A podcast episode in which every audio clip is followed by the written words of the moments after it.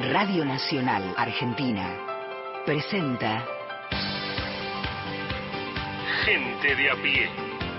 Mario Weinfeld.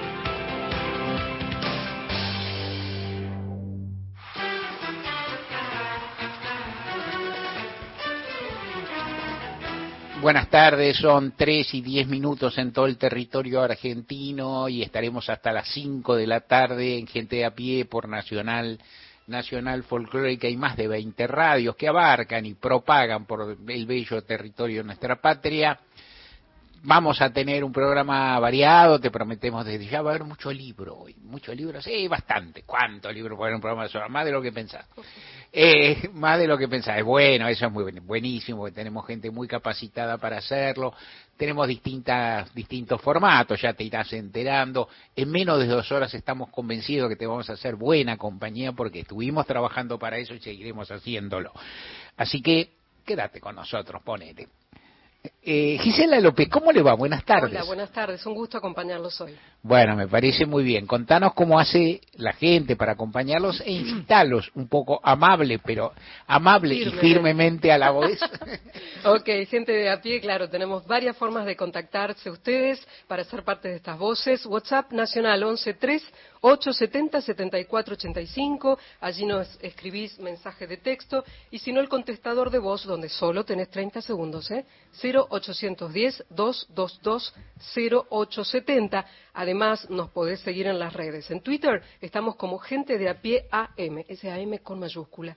Y si no nos volvés a escuchar, nos podés volver a compartir todo lo que decimos aquí en el podcast, de manera podcast en Spotify, como gente de a pie, todo junto minúscula, así nos encontrás. Y finalmente, todas las notas y el editorial de Mario Weinfeld están subidos en un ratito nada más en www.radionacional.com.ar. Exactamente, y no nos cansamos de, sugerirte esto y de contarte que en estos días, entre lunes y martes, hemos tenido, entiendo, estoy convencido, una, un interesante material acerca de, del quincuagésimo aniversario del golpe en Chile, el golpe contra Salvador Allende, un material creo que rico, eh, un editorial mío el lunes, una columna de Juan Manuel el martes, hay abundantes audios, hubo una columna de Mariana Enríquez que fue este, invitada por el presidente Boric como invitada unas contadas personas que invitó Boris por, por su gusto y piacere, digamos, lo que habla de los dos, ¿no? De, de Boric y de Mariana Enrique, lo que significa nuestra Mariana. Y Mariana va a estar hoy en un rato con una entrevista. Nosotros no nos adelantamos las entrevistas por si pasa algo. Eso va, en este no va a pasar nada, no creas. Pero como yo soy cabulero, déjalo así. Va a estar Mariana Enrique, va a tener un reportaje, va a hablar de un libro, de alguien que escribía libros también y que hacía muchas más cosas que era una, una preciosa nota. Y está con nosotros Martín Rodríguez, como que no. ¿Cómo estás, Martín? ¿Qué tal, Mario? ¿Qué tal, Chise? ¿Cómo andan? Todo tranqui. Bueno, hoy, como dijiste, día de libros. Yo traje un libro súper interesante. Creo que dialoga con el, como todos los libros, ¿no? Dialogan con su época, un poquito con el contexto político. Es un libro de Daniela Slipak, es investigadora del CONICET, tiene un montón de, ahí estaba leyendo un montón de pergaminos académicos. Eh, acaba de salir por siglo XXI un libro que se llama Discutir montoneros desde adentro, cómo se procesaron las críticas en una organización que exigía pasión y obediencia, es la bajada, y ella repasa los cuatro momentos, diríamos, de disidencia grupal que hubo en la historia de esa organización político-militar, eh, hasta el ochenta y pico, hasta los primeros años, incluso hasta su, hasta poquito antes del advenimiento de la democracia. Y traje también, ya que hablamos de Chile, eh, uno de mis poetas favoritos, José Ángel Cuevas, poeta chileno, poeta militante también, fue un militante político. Poeta militante no me gusta, pero digamos, fue un militante político, fue militante político en su juventud en la Unidad Popular, escribió muchísimo, vivió lo que se uno denomina el, tal vez el exilio interno, es decir, la, dispersión en medio de, la, de, los años duros de Pinochet, también fue perseguido, estuvo en Cana, qué sé yo. Para mí escribió una poesía política única, en algún sentido, en, Sudamérica, con esa experiencia, y traje uno de esos poemazos que tiene, de un libro extrañísimo, se llama Poesía de la Comisión Liquidadora. Ajá, bien, bueno, precioso, precioso material. Dicho lo cual, le pido a Gisela López que me cuente el título de mi editorial, que no es tan precioso, pero que está ahí. Expertos en inflación.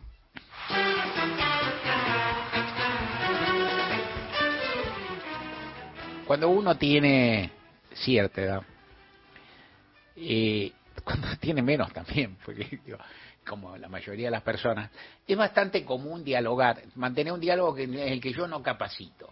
Que es decir, yo iba a comer a tal lugar en el año, lo que, el que quieras, y comíamos un bife de chorizo con, o ¿no? un lomo a la pimienta con papas a la crema y un, no sé, un almendrado con chocolate caliente y no salía tan, un vino, que yo no salía tantos pesos. Yo no me acuerdo de lo que pagué ayer, de nada, o sea, salvo de dos o tres rubros, eh, pero eh, esto es previo a lo que voy a decir, no es que no me acuerde porque subió, que generalmente sube ahora, sino que no me acuerdo del rango, no me acuerdo, no recuerdo, y tampoco recuerdo, por ejemplo, y te ubica raro este los argentino, pero bueno, confesión de parte, esto cuando una persona dice, bueno, yo, por ejemplo, que yo he tenido la suerte de tener vivienda propia hace muchos años, yo, mi, el primer departamento que compré, por ejemplo, para recordar esta cosa y ubicar un hito que lo compré en el año 73, lo pagué con peso, por ejemplo, ponele. Lo pagué con peso. Y vi, no te quiero decir la guita que el, digo, el maletín que llevé para pagar la seña, ¿no? Así, porque si ahora prima todavía el pago cash y hay algunas veces transferencia, pero Argentina es un país donde hay demasiado pago cash todavía. En esa época te digo, pero yo en el año 73 pagué en efectivo y creo que después no pagué en, pesos. Creo que después no pagué nunca más. Después empecé a comprar en la década del 80 y me parece que entonces siempre pagué en dólares. Confeso, no confeso, dicho, no dicho, olvídate. Pagué siempre, no, no, no, pero sí. Pero la escritura, no, borre, borren esto, no importa. Eh, la inflación. La inflación es otro elemento de, de, la cultura que a mí me viene, fíjate lo que te digo. Eh, mi, la familia de, de, mi viejo, los Weinfeld, eran desarrollistas, eran partidarios de Arturo Frondizi. Mi viejo, por razones contingentes que no hacen acá, se fue a vivir, y yo fui también, afuera de la Argentina un año y pico, y las tías le mandaban este, cartas que yo tuve la oportunidad de leer mucho después. A ver, cuando mi viejo falleció, digamos, porque mi viejo falleció abruptamente, quedó en materia, bueno, no quedaba otra que mirar algo.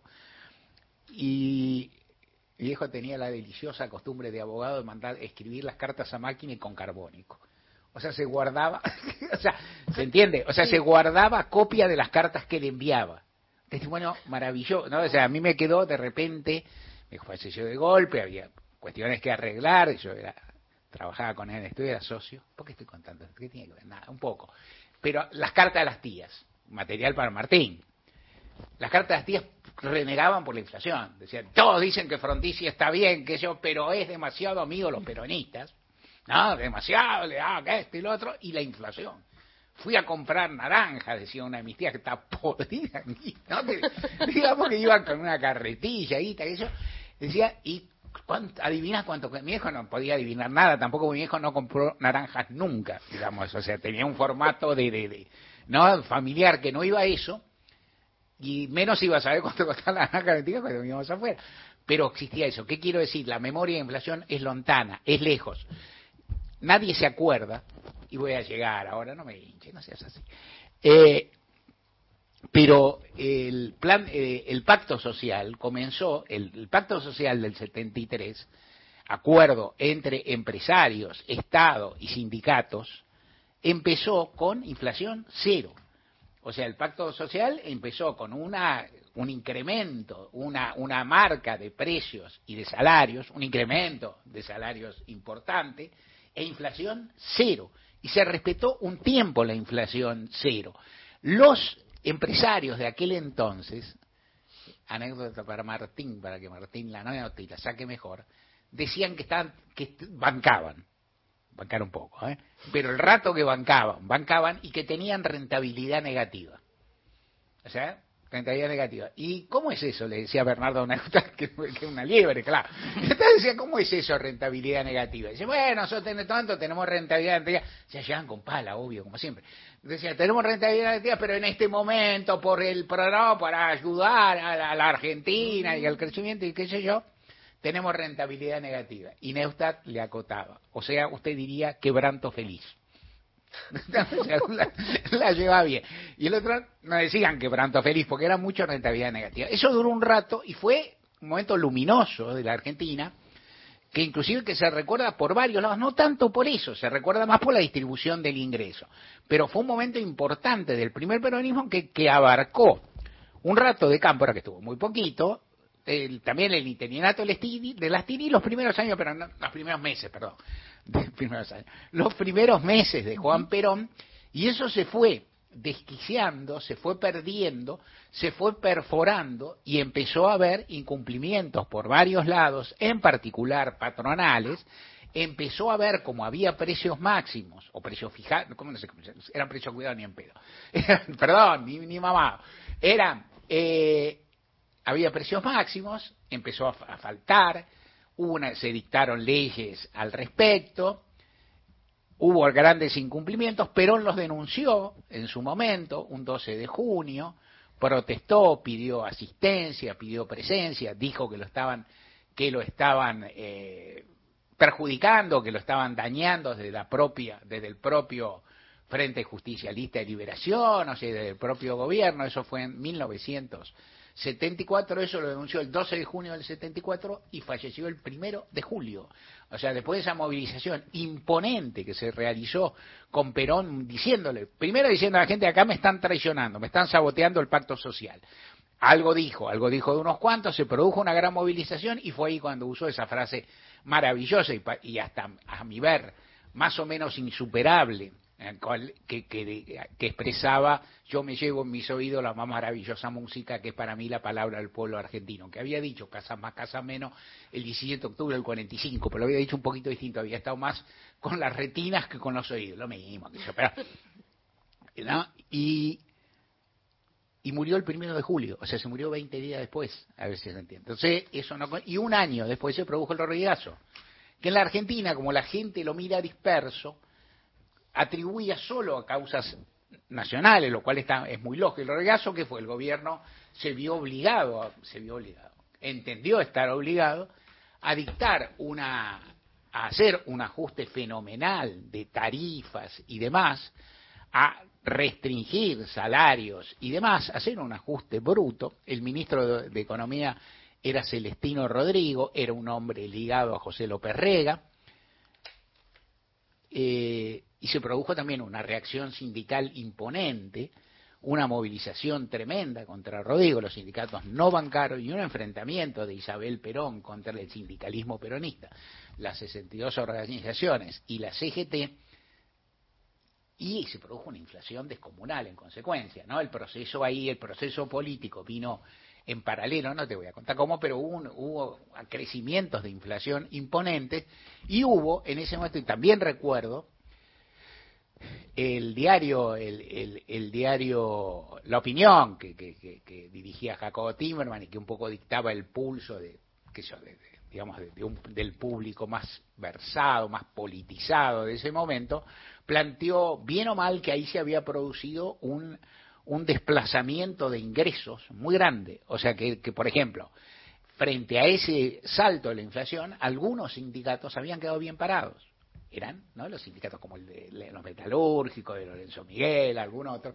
y otros, inclusive el sector de clase media, habían quedado muy heridos. O sea, pasaba lo mismo que ahora jamás.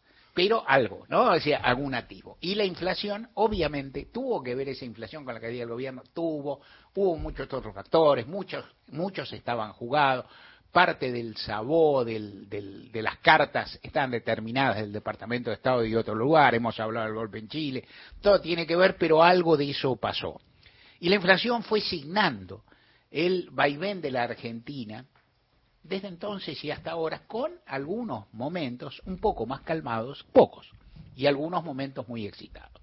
Es el caso de decir, bueno, el, eh, uno de los elementos más sólidos más firmes del gobierno de, Carlos Menem fue obviamente no tanto la convertibilidad, que la gente no la vivía pensando, sino la, inflación cero, de nuevo, ¿no? Es decir, el hecho de que no hubiera inflación, un peso, un dólar, más gano de qué pasa. Bueno, mientras el dólar, mientras no se desfasó esa igualdad, venía, venía todo bien. Cuando eso empezó a ser crisis, cuando eso viró a recesión, cuando no quedarte con política monetaria significó quedarte sin política económica. No, por el momento no tenías política monetaria, no te importaba porque iba a cambiar.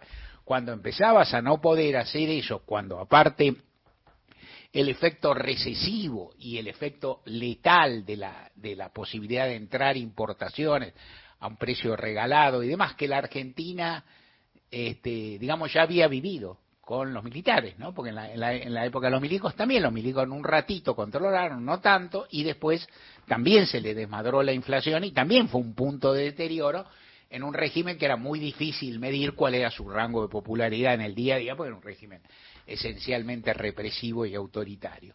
El gobierno de Néstor Kirchner tuvo bajo control la inflación, aunque en sus, digamos, y los primeros años más, y nadie se acuerda tampoco demasiado, pero está, a veces se acuerda Álvarez aquí o algún especialista, era un momento en que se podían traficar de dólares con mucha soltura, con mucha comodidad, digamos, no había restricciones, no había cepo, y no había tampoco una, digo, en la, en la situación de estabilidad, lo que los argentinos también se acostumbran rápido, quiero decir, también se adecuan, no había una desesperación, o sea, había posibilidad de comprar dólares y no había una gigantesca avidez de comprarlo porque había otras cosas para hacer con la plata, ¿no? O sea, se podían hacer unas cuantas y entonces estaba ahí. ¿A qué viene esto? A contarte algo que es del día, a darte un contexto, parte de un contexto, pues podría ir más allá, a contarte, bueno, que hoy se, se, dará a conocer el índice de precios al consumidor del mes de agosto, que será altísimo, que todos anuncian, inclusive Sergio Massa, que será el más alto de muchísimos años, que es, que fue,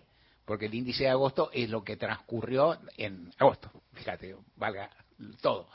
Eh, y entonces eso ya se produjo, es el índice que ya viviste, que ya padeciste, que ya se sintió, y que será imponente, que será creíble, porque el INDEC tiene credibilidad, y que da una señal de algo que también es eh, esencial para comprender o para in intentar comprender o para abordar la Argentina de hoy, que es el peso de la inflación en el imaginario cotidiano, en la vida cotidiana. La Argentina tuvo hiperinflaciones. Nosotros no solo conocemos, somos expertos en inflaciones, los argentinos también somos expertos en hiper y en diferencial. ¿Qué pensaría un alemán si tuviera la inflación anual argentina? Seguramente pensaría que tiene hiperinflación. Aunque los alemanes tuvieron inflación en la previa época de Hitler, mejor no ser parangones, pero de todas formas le parece, ya le, igual le daría lo mismo, 8%, 6%, 10% mensual, le daría igual.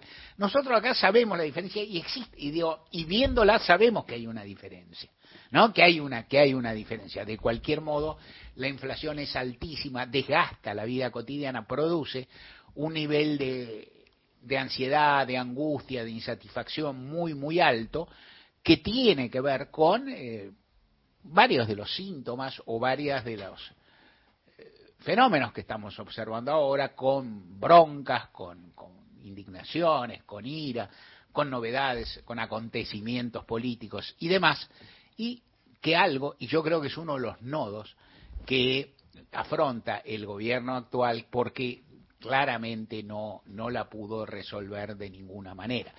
Eh, tengo para mí, eh, vengo, empecé a escribir algo, hoy no te voy a contar, pero te digo una línea, tengo para mí que el, un dato de etapa importantísimo, que es la pandemia, tiene a su modo un parentesco en lo que causan las emociones colectivas con la inflación.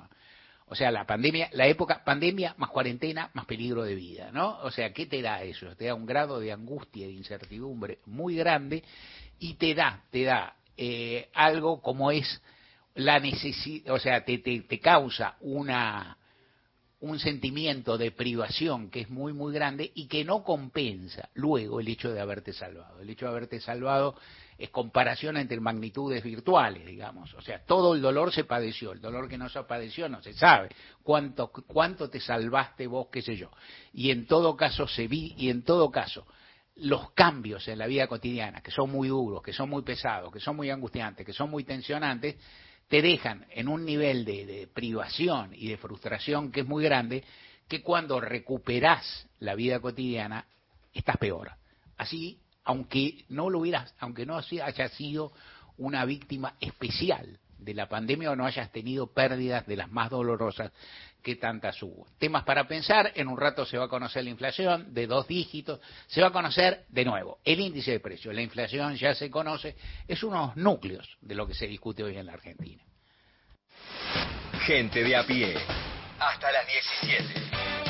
Elegís. Todos los días. La radio pública. Ombú, inversión tecnológica en calzados de seguridad. Ombú, caminamos el futuro. Calzados Ombú, nuestro liderazgo a tus pies. Todas las radios. Una sola señal. Nacional Digital. Escuchala en nacionaldigital.com.ar.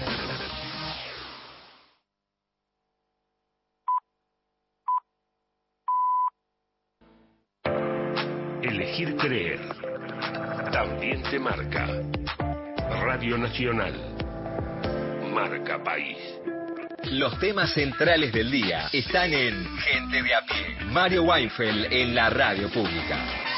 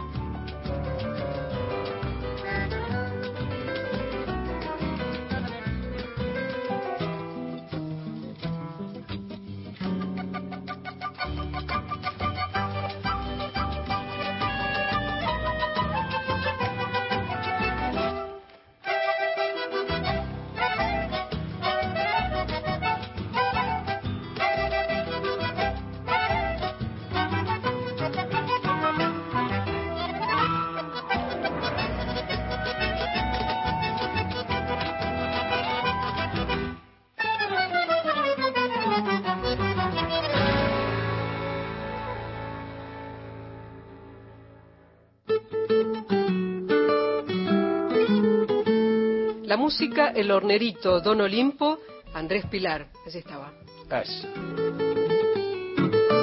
Ahora sí, Martín Rodríguez con el libro de Daniela Slipak. Bueno, ahora sí, con este libro, es una socióloga argentina, tienen, ahí estaba viendo la solapa, tiene un montón, es investigadora del CONICET, profesora de grado y posgrado de la Escuela de Edades de la Universidad Nacional de San Martín, bueno, en fin, tiene un montón de, de- de pergaminos, pero es autora de un libro para mí interesantísimo, sorprendente, que es este que dije al principio, se llama Discutir Montoneros desde adentro, y su bajada dice cómo se procesaron las críticas en una organización que exigía pasión y obediencia. Hablé con Daniela y vamos a tener, eh, le hice algunas preguntas y vamos a tener algunas respuestas sobre el libro. El libro se estructura sobre cuatro momentos de disidencia grupal que reviste, digamos, la historia de Montoneros. Uno diría una historia para ponerle tiempo entre el año 70, que se conoce públicamente esa organización a través de, digamos, del secuestro y posterior asesinato de Aramburu, hasta el año 82 más o menos, cuando se, da el desenlace de aquella dictadura, después de Malvinas, y se inicia el proceso hacia la democracia. ¿no?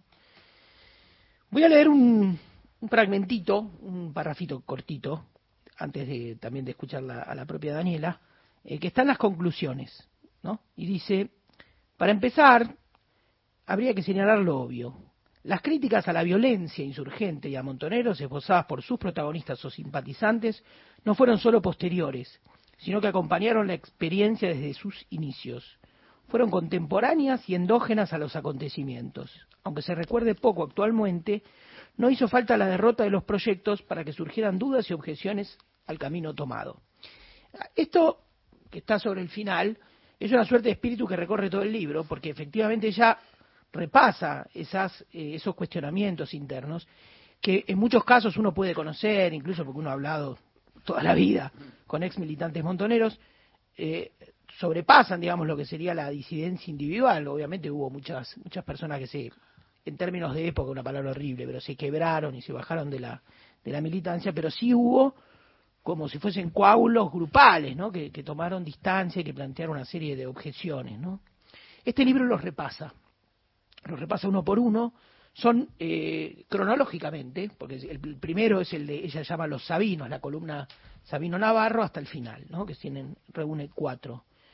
Eh, hay voces de militantes, algunos con nombre y apellido, otros no tanto, y yo la primera pregunta que le hice a Daniela era, efectivamente, si ella había tomado contacto con la conducción nacional de Montoneros, que es un núcleo del cual participa, por ejemplo, la figura más importante, que es Mario Firmenich, que fue originario, es decir, Firmenich fue del grupo que había eh, sido de los secuestradores, digamos, en ese entonces de Aramburu, un expresidente de facto.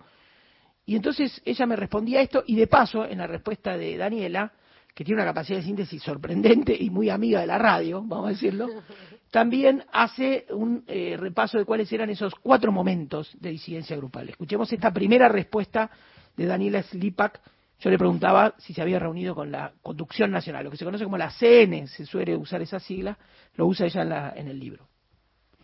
Para este libro no intenté entrevistar a miembros de la Conducción Nacional, porque precisamente lo que yo quería era reconstruir la densidad de la subjetividad revolucionaria armada de Montoneros, no a partir de los relatos eh, oficiales, sino a partir de los debates que buscaron e intentaron dar los disidentes. Entonces entrevisté a militantes que habían participado de los cuatro grupos disidentes que yo analizo, que son Montoneros Columna José Sabino Navarro, que surgió ah, entre 1972 y 1973, la Juventud Peronista Lealtad, de fines del 73 y comienzos del 74, el Peronismo Montonero Auténtico, de comienzos de 1979, y los Montoneros 17 de octubre, de comienzos de 1980 antes de pertenecer a estos grupos disidentes, los militantes que, entrevisté habían pertenecido a distintos ámbitos, ya sea de política legal o espacios militares con rango, te diría, eh, medio o bajo. Bueno, a estas entrevistas sumé el análisis de los documentos eh, disidentes, así como también, en esto sí, el análisis de los documentos y las publicaciones de las redes oficiales. Y con todo ello logré construir el libro Discutir Montoneros desde adentro. Bueno, una, una cuestión clave que estaba que de, la cita que yo hacía al principio, es que a posteriori existieron, ella señala dos grandes momentos de cuestionamiento a la acción armada. Uno de Héctor Schmuckler, que es en la revista Controversia durante los primeros 80 en el exilio, una situación, diríamos, más fácil, un poco más pongamos comillas, cómoda, porque ella estaba fuera del teatro, digamos, de los hechos, y ya, y ya, y ya viendo también el desenlace de derrota que significó para muchas fuerzas políticas, obviamente, esa dictadura. Y después, obviamente, que están citado eh, texto, citado, no subestimado, texto de Oscar del Barco, publicado a mitad de los años 2000, No matarás, que suscitó también un montón. Pero vale la pena retomar que entonces, eh, como suerte de también borradores, no porque fueran exactamente en esa línea, pero como borradores de debates que luego se hicieron, se hacen, se actualizan, están estas discusiones que fueron suscitando las disidencias grupales en, Montoneros, que también ponían, hacían hincapié en el uso de la violencia, pero no exactamente en la naturaleza de la violencia, es decir, no era una objeción íntegra a toda la violencia, que formaba parte, y ella lo dice muy bien, citando, eh, a, creo que Palti es el autor, o Badiou, el horizonte simbólico, es decir, la violencia estaba incorporada, para eso para mí está muy bueno el libro de Sebastián Carasay, Los años 70 la gente común, es decir, está absorbida por la época, forma parte de la esponja de la época, es muy difícil hoy decir violencia sí, violencia no, tan cabalmente, tan fuera, digamos, ¿no? En la, publicado en la editorial Diario del Lunes, ¿no? Este, Violencia sí o no, sino ubicada en, en aquel tiempo. Siempre recuerdo una canción, hasta una canción de Almendra, habla de la lucha armada, el grupo Almendra, ¿no? Canciones de fogón, de la juventud más inocente y habla también de la lucha armada. Entonces ella también coloca ahí, y me parece que el, otros aspectos puede ser el vanguardismo, por ejemplo, la figura de Perón, la lealtad o no lealtad a Perón, hay una, de hecho hay una expresión de la disidencia que utiliza esa palabra, ¿no? La lealtad, el autoritarismo de la conducción nacional, es decir, hay, hay muchas cuestiones.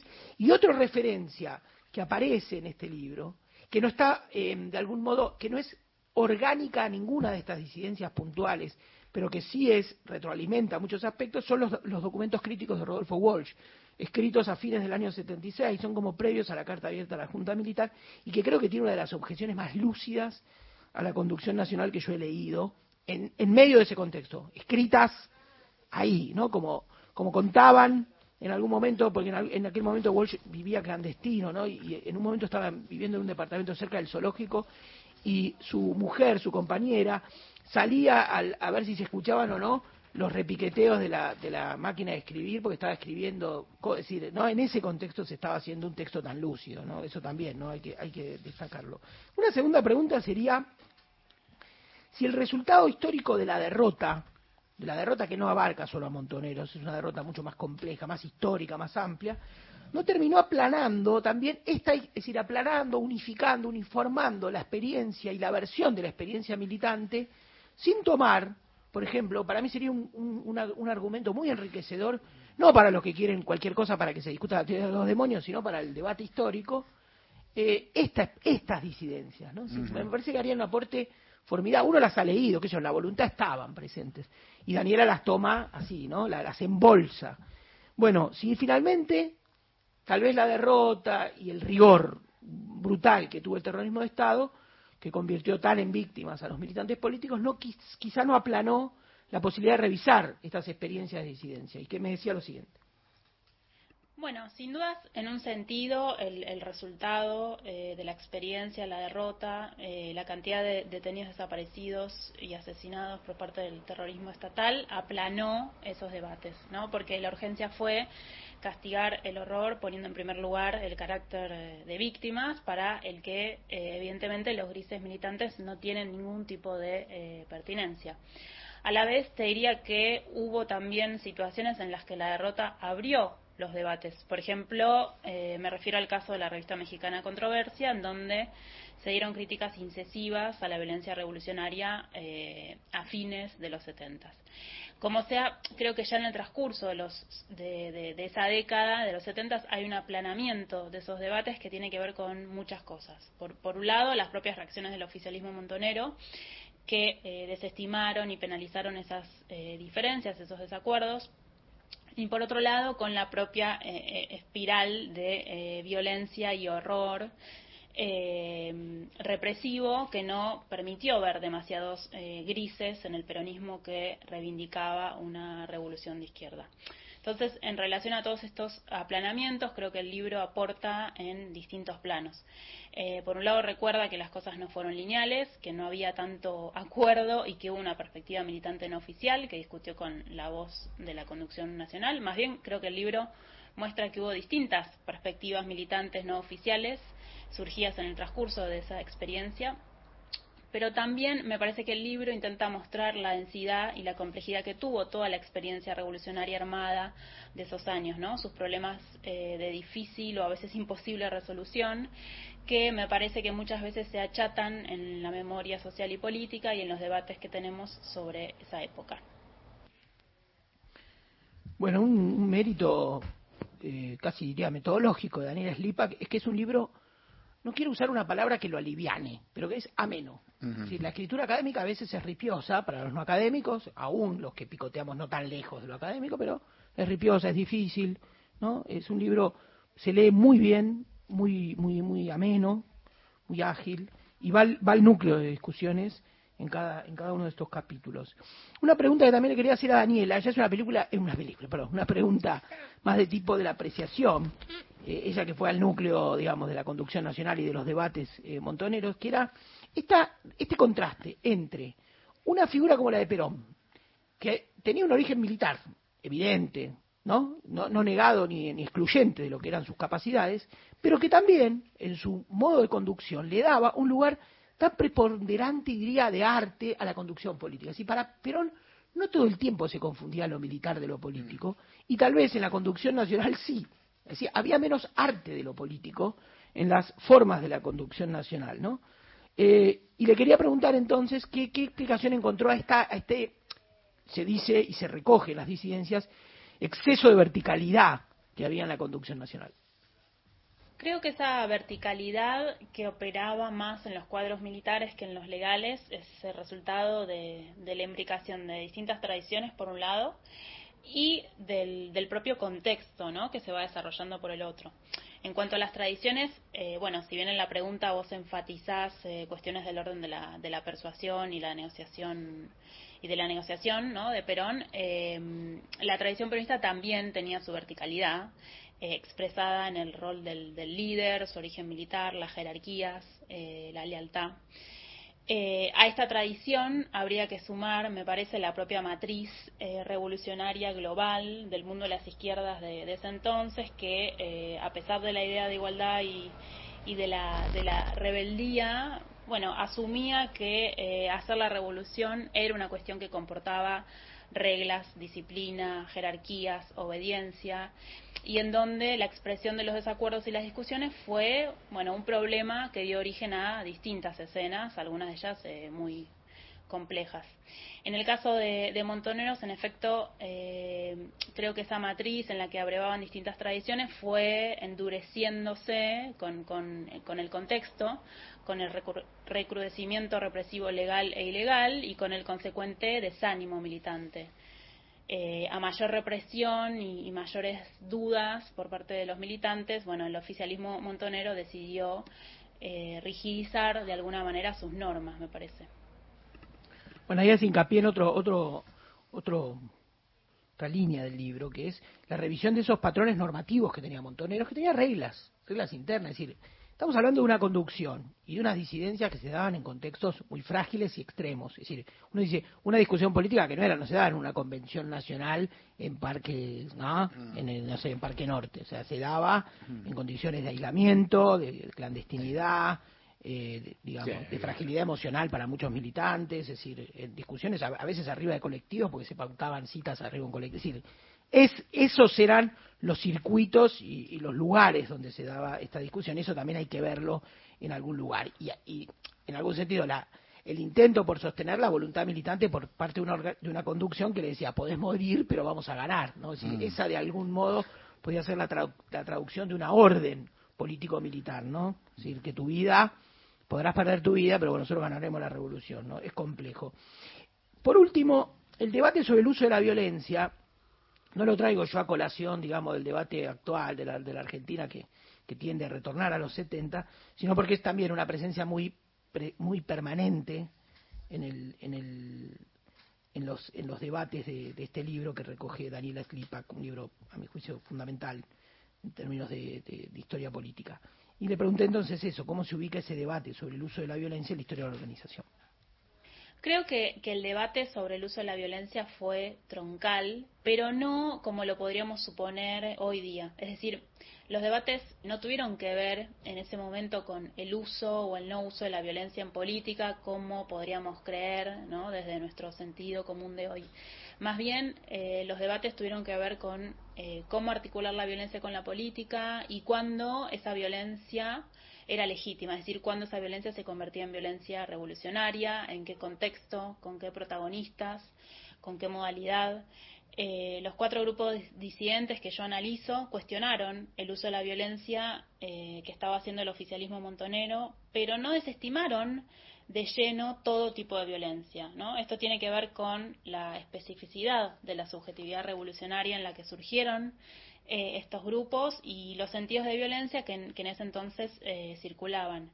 Allí no, me parece que no era eh, tanto tan importante la dicotomía entre violencia sí, violencia no, sino más bien te diría la dicotomía entre violencia popular sí, violencia foquista y militarista no.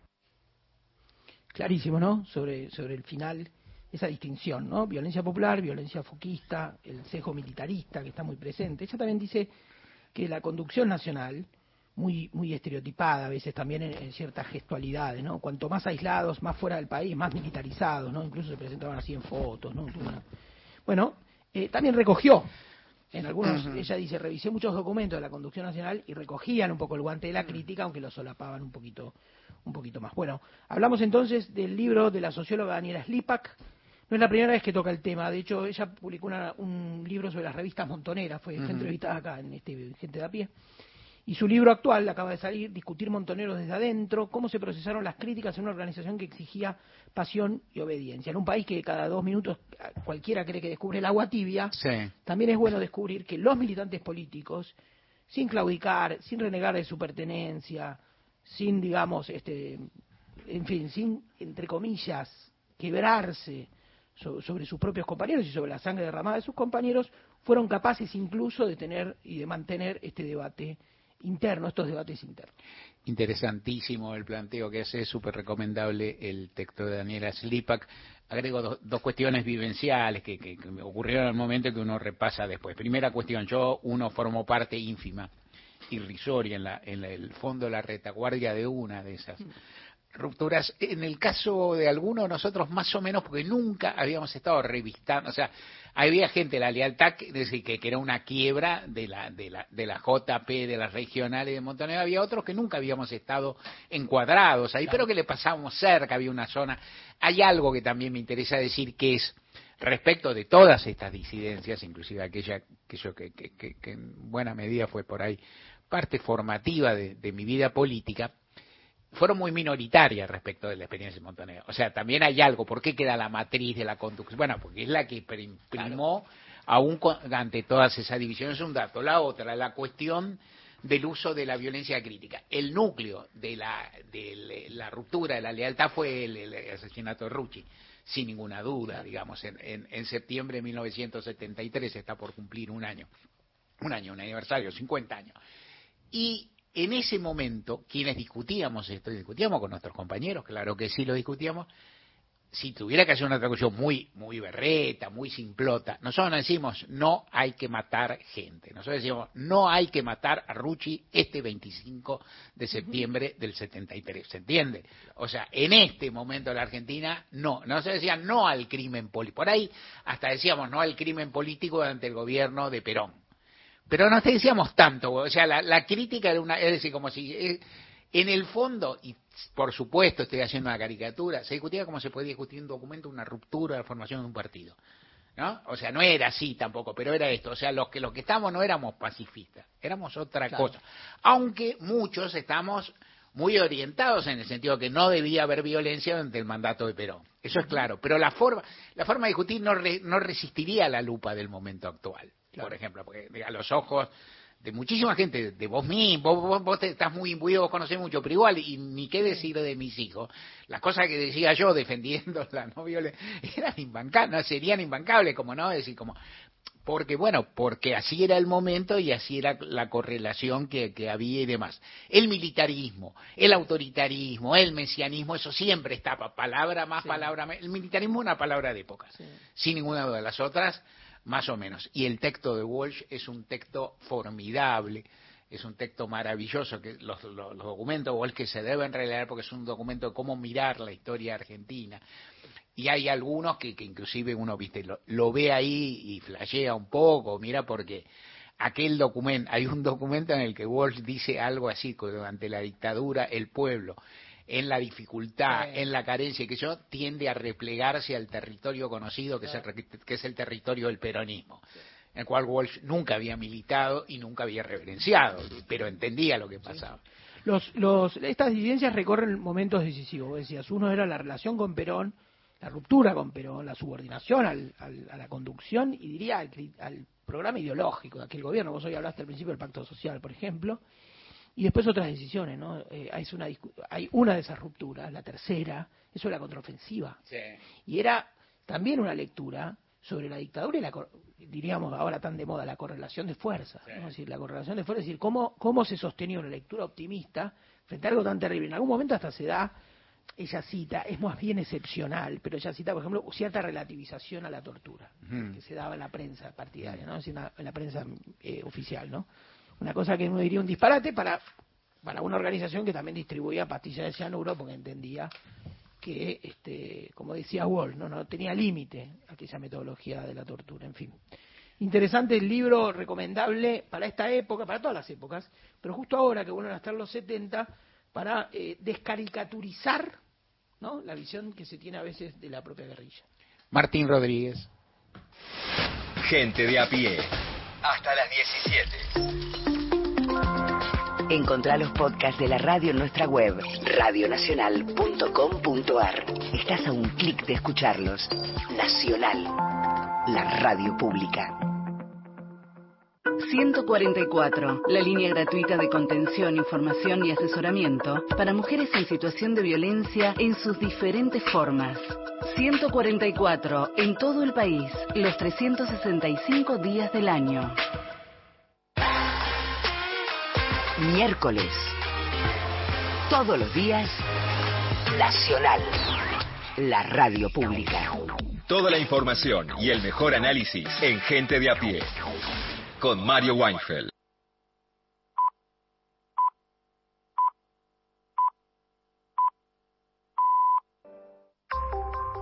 Pasó otra hora en la Argentina. Seguís con la radio pública.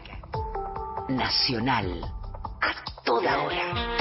Mario Weinfeld y un gran equipo hacen Gente de a pie. Por Nacional.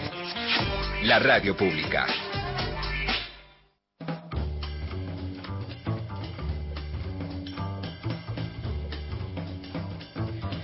Minutos pasaron de las cuatro de la tarde y les presentamos una vez más el equipo de gente de a pie. Producción, Paula Nicolini, Erika Sotomayor y Miguel Fernández.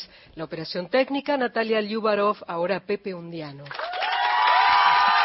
Con aplausos que pone el, popo- el Sí, propio Pepe sí. Undiano, es autobombo. Control No, central, no, no, Luciano. no, no, es un grupo de, de, de- de- de- Ah, gente público, contratada. Sí, sí, contratada. Ah, bueno.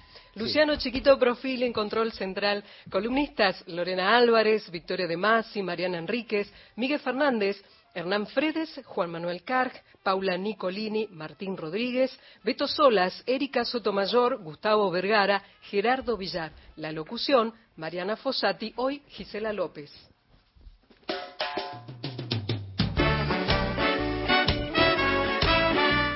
Hola, muy buenas tardes. Qué, qué importante que, que ustedes nos dejen este mensaje, nos traigan este mensaje, este recuerdo eh, tan importante, tan doloroso, en medio de lo que está ocurriendo en nuestro país. ¿Cuánto vale el dólar? Aumentó, disminuyó. Eso parecería ser lo importante. No, no, no. Al WhatsApp de la radio quiero leer ya mismo el libro de Daniela Slipak, aunque sé que me traerá recuerdos dolorosos de viejas discusiones. Excelente, Martín Rodríguez. Soy Isabel de Flores Sur. Hola gente de a pie. De su monumental obra Alturas y sobre versos de Pablo Neruda, pido para mañana escuchar el tema Todos Juntos por el conjunto chileno Los Jaivas. Soy José de Ingenieros. Ya se convocan para esta propuesta de canciones para musicalizar el próximo jueves. Como dice aquí Juan, desde Bariloche estoy escuchando el programa. Gracias a ustedes por estar.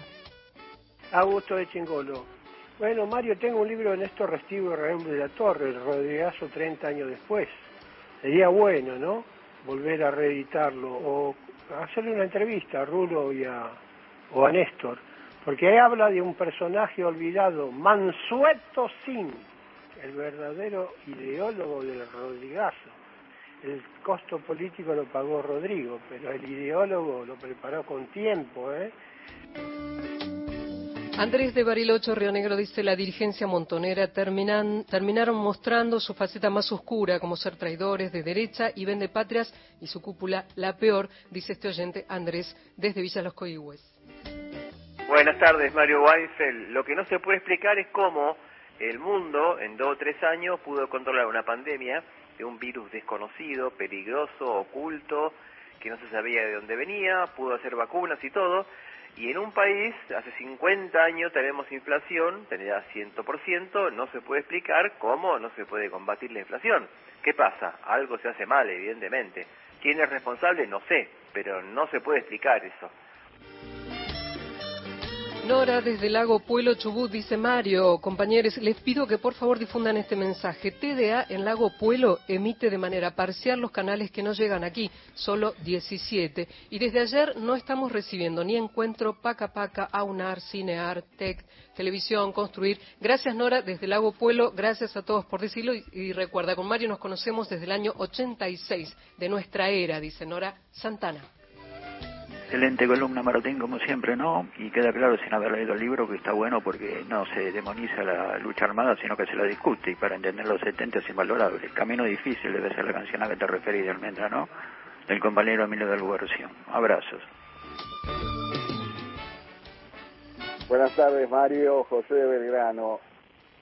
Escucho el análisis histórico de todo lo que ha ocurrido durante el tiempo de especialmente hablan de la subversión y la relación que había con la fuerza. Falta una parte, una pata muy importante, ese era el Plan Cóndor. El Plan Cóndor no lo dirigían ni montoneros ni los militares. Interesantísimas, interesantísimas las polémicas, la lectura de los oyentes. Agradecemos un montón. Nunca, a veces lo hago, a veces no, Nora, lo que le debo a Nora del Lago Pueblo, que, era, que es Nora, es y fue Nora Santana, que, que amadrinó la primerísima experiencia que hice en radio en la época que ella dice cuando ella sabía y yo no. Es ahora, ella sigue sabiendo, que no labura tanto, pero labura también, está presente y yo no.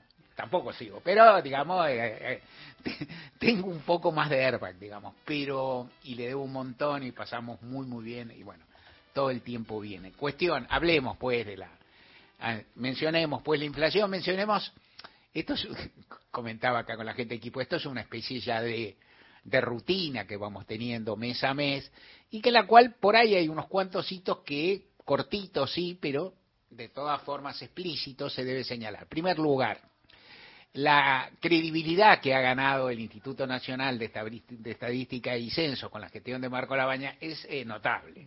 ¿no? Es decir, nadie en la Argentina ocurre algo que yo había visto y uno había olvidado. Por ahí en Argentina pasó alguna vez, después se olvidó, pero digo, sin duda un quiebre en la gestión de Guillermo Moreno, un quiebre que para mí fue una de las faltas más graves que tuvo el gobierno de Néstor Kirchner, el de Cristina, que fue resentir una, la credibilidad de un ente estatal, no justamente un gobierno estatalista, no con ciertas ideas, con valores y, en general con números para mostrar, no aunque la inflación pudo ser, digamos, un, un, valor que, bueno, que se le fue complicando. pero de cualquier manera había algo. La baña consigue restaurar, restaurar eso a punto tal que ocurre algo que es, y uno sabe que la baña maneja eso porque tiene, la baña es del equipo de, de masa, ¿no? De, de antes, de, digamos, de... del Frente Renovador, claro. claro. del Frente Renovador, de antes del... ¿Cómo se llama? De, de su actual, del actual empoderamiento, el ministro candidato. Y pero tiene también un cúmulo de, bueno de, de, prestigio propio y de, capital propio. Y entonces la baña quiere defender eso y lo consigue bien porque a uno le consta que los funcionarios están esperando este número. No es que no lo sepan digo todo el mundo lo sabe aparte porque ahí están los datos hay datos de la ciudad autónoma, hay datos por lo pronto de todos los distritos prácticamente, hay datos numéricos que llegan, pero como el dato del INDEC es mucho más sofisticado que las demás mediciones, el dato del INDEC es muy fuerte y el numerito exacto, es decir, este, este impresionante 12,4%, eh, no se sabía, ¿no? O sea, Massa venía diciendo que era el más alto en los últimos años, que lo es, que era el más alto en mucho tiempo, que lo es, que era más de dos dígitos, que lo es, pero conociendo, ¿no? No, no quiero entrar en esa timba, pero como esa timba existe, hasta un punto se puede contar, o sea, yo decía, bueno, si a vos te decían, si hoy, que yo, hoy entre el, el, ala optimista del equipo de masa, que seguramente lidera masa, ¿no? O sea que yo, o algún otro del ala optimista podría decir, bueno, por ahí estamos abajo del ON. No, no iba a decir cuatro, no, no iba a decir, estamos hablando de unos márgenes bastante impresionantes, pero no del todo. Y entonces, cuando se conoce, se conoce el número, el número es muy alto, el número dificulta mucho ¿no? Veo por ahí algún zócalo que es la más alta de 1991, o sea, desde la previa a la convertibilidad, es una barbaridad. Ahí está todo el lapso, digamos, el lapso, bueno, las actuales han sido altas, pero no tanto todo el lapso de la salida de la convertibilidad catastrófica en 2001 y momentos difíciles, bueno, es por encima, es mucho. De cualquier forma, eh, lo que la acción del, del, del, del ministro del, del ministro del, del, ministro candidato es bueno ha habido una cantidad de medidas y va a haberlas una cantidad de medidas de reparación salarial paliativa cada uno la llama como quiere ponerle el nombre que quieras o el dato que quieras las hemos venido comentando y las seguiremos comentando. Mi impresión, primera impresión, no puede un gobierno cuando faltan cuatro meses no tomar alguna medida de ese tipo. O sea, porque la, la situación es muy difícil. Se puede discutir de dos lados, o de tres. Hay dos. El primero, los apoderados del Fondo Monetario Internacional y sus delegados locales. Ya esto no cumple, ¿no? El fondo, qué sé yo. La otra es más, a uno por ahí le interesa más que sectores más afines se tarde llegaste, ¿no? Tarde y poco. O sea, es decir, en definitiva no es tanto y en definitiva debió hacerse antes. De todo esto dicho, comparto, obviamente sabés que, que me alisto más en la segunda versión que en la primera, que en la que no me alisto, pero eh, de cualquier forma, eh, me parece que la medida está bien. O sea, me parece, en, en la vida es puntos de vista sobre la historia. Para mí la historia y la política son decisiones en el momento que te toca. O sea, la hipótesis de que todo está dicho en un momento inicial, porque hace ocho meses debiste hacer algo y ahí se cerró tu universo de chances es una idea política con la que yo discrepo, tal vez porque ya vivido en la Argentina, otros que no, que yo, bueno, vos podés decir, bueno, ¿qué podés hacer en dictadura y qué podés hacer en la primavera democrática 85? Cosas muy diferentes. ¿Qué podés hacer en el momento de albor, ¿no? De, a la salida, en el momento que Menem regulariza la economía, o qué podía hacer Kirchner en el momento que la commodity, qué sé yo, en 2007. Podías hacer muchas cosas. De cualquier modo, algo podés hacer y algo debes hacer. Y a mí, me, en ese sentido, sí me parece correcto lo que, lo que plantea el gobierno, que son medidas, mi palabra, que no la inventé yo, que no soy el único que dice, medidas reparadoras, paliativas, en fin, son de cualquier forma, tienen un sentido. Y te añado solo una cosa, porque ya está en los estudios en el estudio de Radio Pública con nosotros Ángel Berlanga y ya está Mariana Enríquez presta a, reportearlo también. Y de todas formas, lo que, lo que a mí me parece central en todo esto es ver cómo, cómo, cómo se sale de todo, de todo este bodrio, que es, muy, que es muy denso, que tiene muchas complejidades, y que hay algo que eh, hay varias cuestiones que también aluden a problemas anteriores no resueltos. Cuando se encuentran respuestas para esto, y no casualmente, las primeras respuestas son para trabajadores formales y para personas de la clase trabajadora que tienen una vinculación muy directa con el Estado, que no están bien, que no les sobra la guita, digamos, que reciben prestaciones bajas, pero que reciben prestaciones, son los sectores a los que se puede llegar. ¿Se puede llegar a los trabajadores formales registrados? Sí, con un mix de políticas, eh, eh, eh, acuerdos con la, actividad privada o, decretos que le imponen reglas, presencia de los sindicatos, pago de salarios en el caso de los empleados públicos nacionales, persuasión o lo que fuera respecto de las provincias, ¿no? que, también puede haber, y con respecto y aquellos que reciben prestaciones como la UH o las jubilaciones todos los que, es decir, todos los que están en el mundo registrado, que también son mundos registrados, también, y los que están en el mundo registrado es mucho más difícil. Y esto alude también a una lógica de la clase trabajadora que es muy, muy significativa, bueno, que es uno de los desafíos para este gobierno y para los que vienen. Vamos a una, vamos a una tanda y ya estamos con la entrevista a Ángel Berlanga. Vamos. Entrevistas, columnas, debates, análisis en la tarde de Nacional. Gente de a pie. Temporada invierno.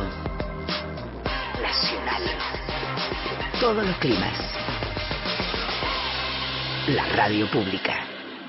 Podría dormir sabiendo que una de las camas de sus hijos está vacía. Este 31 de agosto, Angel Studios te trae una increíble historia real, donde un agente del gobierno arriesga su vida para salvar a niños inocentes. ¿Y si ella fuera tu hija? Nada lo detendrá para rescatarlos. Renuncia a tu trabajo y rescata a esos niños. Bienvenido a Cartagena.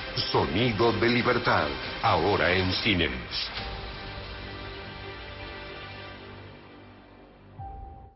Ese bebé lloraba, se movía, era vital, ese bebé no estaba muerto. A Mónica le dijeron que su bebé murió tras el parto. Ella sabe que no. Si por diferentes motivos fuiste separada de tu hijo o hija cuando nació, no estás sola, podemos ayudarte. comunicate con la Comisión Nacional por el Derecho a la Identidad. 0800-222-266-234. Mamás que buscan. Secretaría de Derechos Humanos. Ministerio de Justicia y Derechos Humanos. Argentina Presidencia. Inauguramos el gasoducto Presidente Néstor Kirchner, con cientos de kilómetros de acero en manos de miles de trabajadoras y trabajadores. Se construyó en tiempo récord la obra de transporte de gas más grande de los últimos 40 años. Energía que nos permitirá ahorrar divisas, expandir nuestro desarrollo, nuestro federalismo, nuestra soberanía y nuestro orgullo nacional. Gasoducto Presidente Néstor Kirchner. Mueve energía, mueve al país. Ministerio de Economía, Argentina Presidencia. Temporada invierno. Nacional. Todos los climas. La radio pública. Gente de a pie. Hasta las 17.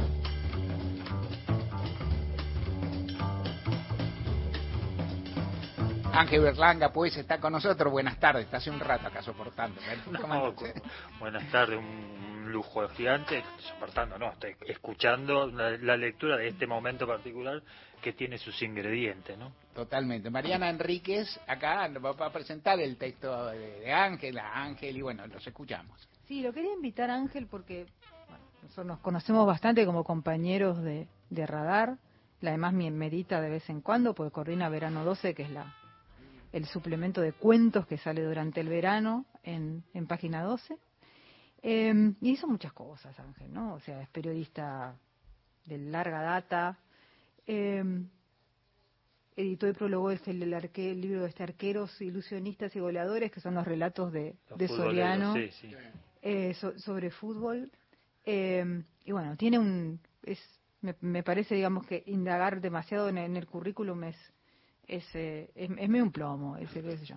Eh, pero acaba de, de editar un libro del que yo vengo escuchando hace mucho, porque nos conocemos por el trabajo y que fueron bastantes años, Ángel, que es eh, Soriano, una, una historia por editorial sudamericana. Y tenía muchas curiosidades, sé que lo, lo, lo presentaste ahora en la, en la, La biblioteca, Biblioteca sí. Nacional. Sí, sí. ¿Cómo estuvo eso? ¿Estuvo bueno? Sí, una cosa alucinante, sí. alucinante porque esta cosa de los 10 años, imagínate a cuánta gente me habrá escuchado. No, ya lo termino, no, me falta poco. Después- ya está, ahora, en cuatro meses capaz. Así que ese momento era, fue como una especie de, más allá de que pasó un montón de tiempo desde que apareció, pero la pompa, más allá de que el sitio, eh, e- ese momento no tuvo nada de pompa, pero Mm.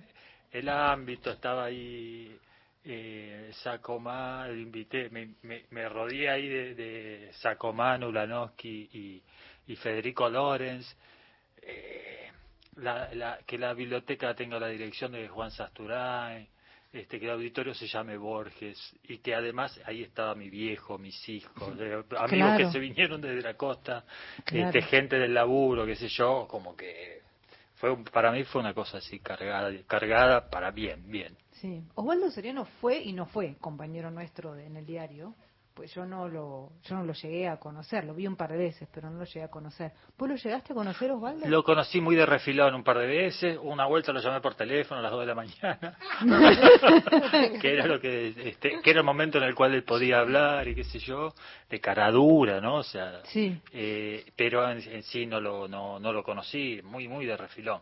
Y de hecho yo entré a página, empecé a escribir en página al año siguiente de, la muerte de él. Sí. Es muy difícil hacer una, una preguntar esto, pero porque no quiero decir una valoración de Osvaldo Soriano, pero vos que estuviste tanto tiempo con sus papeles, con sus amigos, con sus cosas, ¿qué tenía Osvaldo, te parece, para ser un escritor en su momento tan terriblemente popular? O sea, ¿qué tocó? Quiero decir. Y una cosa que es muy notable, que lo hablábamos nosotros cuando él estaba haciendo este libro, sigue vendiendo Soriano. O sea, Soriano sigue siendo un bestseller. O sea, a pesar de que no está como en la memoria, co- como en la conver- conversación cotidiana, se sigue vendiendo mucho. ¿Qué crees que tenía él, sus textos? ¿Qué, qué pasaba ahí? Yo creo que eh, primero eh, es la, la música de la escritura, Hmm. ¿no? Eh, que uno puede hablar de sencillez, puede hablar de humor, pero esos son rótulos, digamos, son ingredientes. Después es co- cómo, cómo escribís, cómo, cómo eso, cómo eso lo jugás en el texto. Y luego yo creo que él abarca muchos no, no se corta a la hora de entreverar temas. Pone a Mm. dialogar muchos temas, muchos, este, bueno, hiperpopulares, él es uno de los que más desembosadamente se pone rápido a hablar de fútbol, por ejemplo, y a escribir eh, ficción sobre fútbol. Eh, pero tiene una, una cosa muy llana de, de, de escribir y de llegar, de decodificar eh, situaciones eh, políticas y económicas claves. Sí. Y además tiene como un recorrido eh, muy rico en términos de que él vivió hasta los 30 en Tandil, hasta, hasta los 30, hasta los 25, 26 en Tandil, y antes de eso anduvo de pueblo en pueblo. Mm. Eso implica una absorber cosas, conocimientos, sociedades, etcétera. Luego se vino a Capital, estuvo en Buenos Aires en ese, en esa, en ese estallido que fueron fines de los 60, comienzos de los 70, en redacciones donde estaba lo más granado de, la intelectualidad argentina, periodistas, escritores. Luego se fue al exilio y ahí absorbió toda otra, todo otro, otro paquete de cosas y luego volvió. Es un surtido muy amplio. Él tenía mucha vocación por decodificar, incorporar y, y al mismo tiempo por entreverar con sencillez y con llegada. Le interesaba al lector, no era Claro. un escritor que se cortara y dijera, ah, quiero trepar hasta un ámbito inalcanzable para el resto de los mortales. Todo el tiempo le interesaba Sí. llegar, comunicar. Eso lo tenía muy presente. Y, y luego vuelvo a la, a la cuestión de la música, de, de la prosa, de la escritura. Sí, creo que sigue llegando. El otro día en la biblioteca leíamos un tramo de, de Una sombra ya pronto serás, que Ah, es, la- hermoso. es- es la novela, claro, de los 90, que es cuando la descomposición, una especie de descomposición este, de- del desguace del Estado, comienzo del menemismo, y etcétera. Y, ve- y leíamos tramos de ese libro y nos así, no sé, te, te, comuni- te contactan con el 2001, digo por, a- por hacer la figura en el tiempo, te contacta con el 2001, esa figura así también de, de composición, y ni hablar de lo que, de, de este de esta tormenta que, que se esboza en el horizonte hoy, ¿no? O sea, de- Claro. de, descomposición. Creo que ese, esos asuntos me parece que A mí una sombra de repente será me parece es un ese libro del embajador. Eh, eh, no, ese es, es el el, del- ¿Cuál ese- es el embajador? a sus plantas. A su Ese- planta ese, es el rendidora, cónsul. porque los títulos son tan populares también que te confundís, pero es otro también que podés pensarlo en ese sentido. Sí, sí, sí, todo el tiempo está está ahí, qué sé yo, el, el- el ojo de la patria cuando él monta ese, ese espía que está recauchutando, tratando de repatriar un prócer recauchutado con un chip que es muy importante para el futuro de la, de la industria de la informática, año 92, Sí, ¿no? sí. Y, y el- y el tipo ahí mete toda una, toda una cosa de, de normalidad, de la- en la escena todo el mundo anda con caretas, y, la- y también todos eh, apelan a las cirugías. Es un mundo así como hiper... Ciencia ficción. Sí, totalmente. Bueno, es que él iba, digamos, ¿no? Es que jugaba, Volcaba, le digamos. gustaba lo popular, entonces jugaba con los géneros populares. Totalmente, sí. y sí. eso con, cuando vos tenés un bagaje como, co- como tenía él, eh, como, como escritor, quiero decir, te, te hace que tenga las dos cosas, digamos, que seas un gran escritor y que además puedas ser un escritor muy popular, porque podés... Yo pensaba, para hacerle acordar un poco a la gente, eh, li- eh, li- libros famosos, por ejemplo, No habrá más penas ni olvidos. ¿De qué iba No habrá más penas ni olvidos? eh? No habrá, más pena, no habrá más pena de olvido es un libro eh, que él escribió eh, acá antes de irse al exilio y Mm. es una eh, es la puesta en tensión en Colonia Vela, que es su lugar de, de la ficción, la provincia de Buenos Aires, un pueblito chiquito. Este, y ahí hay dos facciones del, del peronismo que se, que se enfrentan Mm. y hay un crescendo ahí de, de destrucción. Básicamente es la derecha peronista que viene a, Mm. a borrar del mapa a un delegado más con un sesgo mucho más popular y el delegado resiste y ahí se arma. Entonces ahí pone pone el enfrentamiento de esos dos sectores del peronismo en ese momento, lo pone en acción ahí y eso, bueno, signa cosas sin sin que sea absolutamente una, digamos, por algún momento se leyó como el país era eso. No, es esa película, digamos, ¿no? Sí, sí. Es esa película lo que lo que enfoca es muy lo hace muy sobre la marcha eso. Es un libro muy cortito, Mm. muy diálogo, muy muy eh, alguien lo acusaba de que fuera un guion y eh, bueno eh, en parte pero eh, y- pero no no es eso no es eso pero coincide con una etapa en la cual él estaba haciendo guiones, Claro, por porque ahí ejemplo. me voy a atrever, entro acá con Sí. Ángel Berlanga. Sí, claro. Digo, eh, ahí en ese, en ese texto, digo, uno podía acusar a Hemingway que le escribía guiones porque escribía puro diálogo.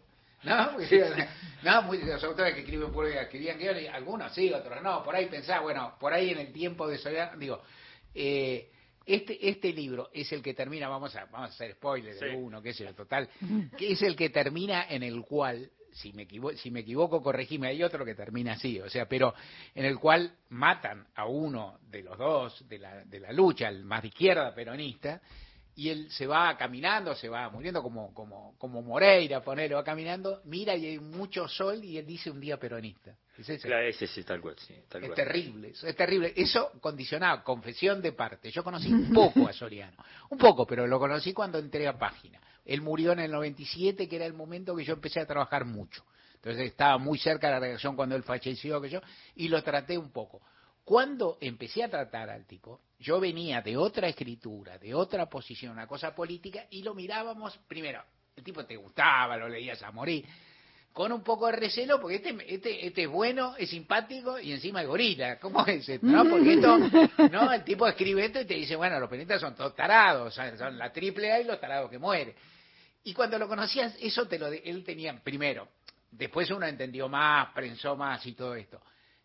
Otra cosa que pasaba en lo personal es que en lo personal te desarmaba todo eso por una, por un modo que tenía de ser, que eh, asociaba mucho a lo que escribía, con mucha ligereza, con mucho amor por el fútbol, con mucha capacidad de charla, con una cosa afectuosa. Yo te digo, también era eso, uno se- y a la vez, recuerdo, y que es claro, yo estaba en la redacción de página, entrando, mirando, donde había figuras, digamos, bronces a reventar, uno, y yo era, digamos, ¿no? Estaba en un lugar, en una escalerita baja, yo era muy respetuoso también, yo no es que le iba a decir, che, gorila, que vendiste 200 mil ejemplares, que Sarlo te critica todos los miércoles, ¿viste? No es así. Pero aparte, por ahí uno decía, bueno, un día tendré un rato y te lo desarmaba pronto. Vamos a seguir acá en Gente de a Pie con Ángel Berranga y con Mariana Enríquez. Ahora nos tomamos unos minutitos.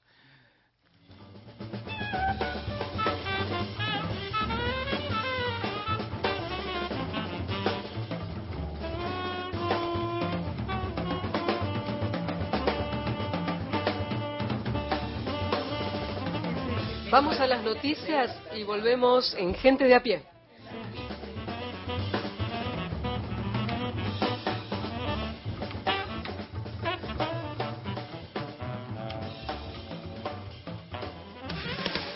Entrevistas, columnas, debates, análisis en la tarde de Nacional. Gente de a pie.